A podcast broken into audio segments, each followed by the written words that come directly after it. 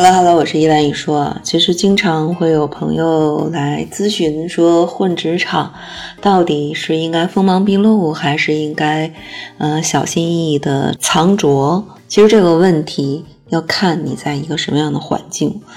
比如说，总体上来讲，你在国内。适当的长着是必要的，因为在国内的职场环境里边，和气比很多的事儿都重要。人不和，生意做不成，加薪加不成，请人帮忙也帮不成。毕竟呢，上司要面子，同事要和气，下属记恨记一辈子。一旦所有的事情和了，很多事儿就好说话了。当然，假如说。你的职场是在国外，或者是大型的这种外企，尤其是那种激进型的外企，那情况就不一样了。嗯，讲这个事之前，我觉得还是给你讲一个故事吧。我们都知道郑板桥的难得糊涂非常非常的有名。其实当年郑板桥也是一个非常聪明、非常较真儿的这么一个人。他做知县的时候呢，做了七年。当时呢，他有很多想为。老百姓做事情的一个心，然后呢，从老百姓的出发做了很多很多的事情，但是呢都没有得到理解，而且沉浮贬谪是他晚年的这样的一条路，所以后来他在山东任上有一次就去去游莱州的云峰山，呃，想去看一看山里边的正文公碑，当时呢游山的时候就很晚了。就投宿在山里边一个主人的茅屋里边。当时这家的主人呢是一个非常儒雅的一个老年人，自称是糊涂老人。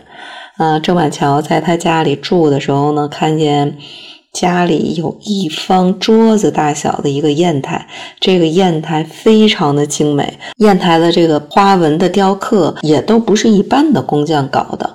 那郑板桥的时候就非常非常的赞叹，住了一个晚上呢。第二天一早，老人呢就请郑板桥题字，然后呢准备要刻在这个砚台的背后。当时他开心的就直接写了“难得糊涂”四个字，然后呢。又盖上了康熙秀才、雍正举人、乾隆进士的这个方印。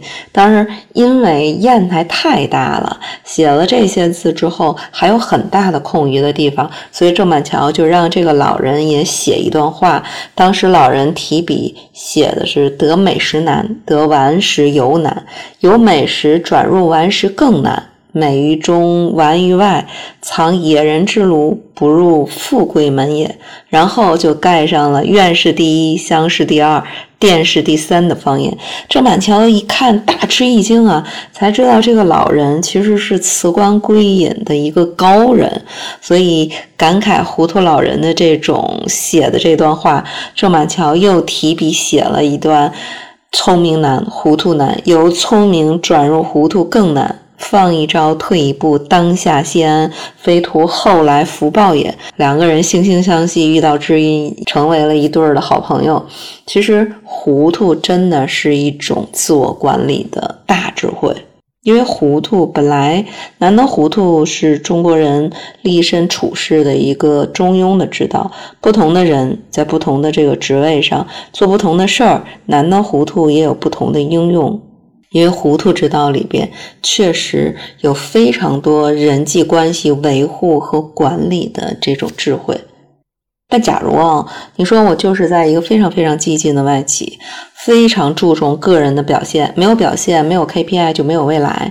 那不显现自己的才华、聪明，那就只能等着后边的新人、旁边的同事抢走你的位置，抢走你晋升的机会。那老外这种老板没时间跟你打哑谜。你有好的这个主意，有好的这个想法，你就必须要去快一点说。所以实际上啊，还是那句话，看你在什么样的一个职场环境里边，决定你职场的这种行动力，采取一个什么样的方式。但是在生活里边啊。藏拙是必要的，生活真的是一辈子，工作职场只是你人生当中的一部分。你要知道，职场里边适度的藏拙是有必要的。比如说，你新人入职的时候，你不能锋芒太露，能低调还是低调，避免树敌。当然。工作能力提升到可以单挑大梁，你更不能逞强。比如说明明是三个人的活儿，你自个儿一个人就做了，那那两个人是要被裁员还是被优化？你怎么着？因为你自己的这个能力影响了别人的这个工作，确实有一点点不适合。然后另外一个呢，会议上如果你要。顾及别人的颜面的话，千万不能知无不言，千万不能直截了当的提出批评，因为很多人实际上根本在会议上不是在讨论这个事件的本身，而是在平衡各方的关系。然后另外一个呢？如果同事里边有一些人，他某一项的能力低于你自己的这样的一个状况，你不要天天的都是把自己摆在一个专业能力第一的一个位置上，起码在日常的沟通过程当中，尽量的一种方法去保全别人的自尊和颜面。那总之呢，所有的目的其实。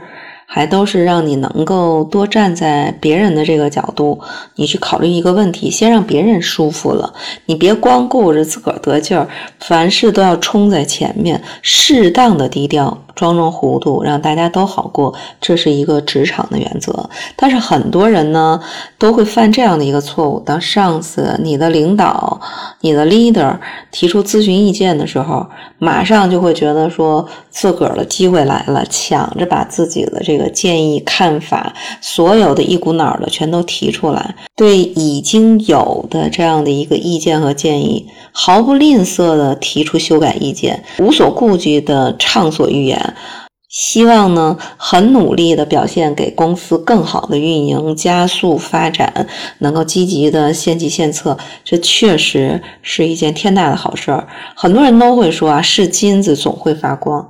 但是呢，你千万要记住，只有在有光的地方，金子才能发光。金子本身是不发光的，那个光源就是你周围。和气的一个环境，更多的是你的这个职场的 leader。假如这个光源没有照到你身上，你自己又表现的太过激进的聪明外露，那只能给你的这个 leader 或者你的团队造成一个负面的这样的一个印象。可能很多人会说你不尊重前辈的工作成果，或者是你你不服从 leader 的这样的一个管理，或者是说你很难管理的这样的一个人。甚至还有人会说你急功近利、浮于表皮等等等等等等。所以，适当的藏拙比锋芒毕露更有利于自己的职业生涯。真正聪明有智慧的人，首先要学会藏拙，然后再选择机会，合适的表现自己的聪明才智。那怎么才能是表现聪明才智最好的、合适的机会呢？首先，你在被问到的时候，再提出建议。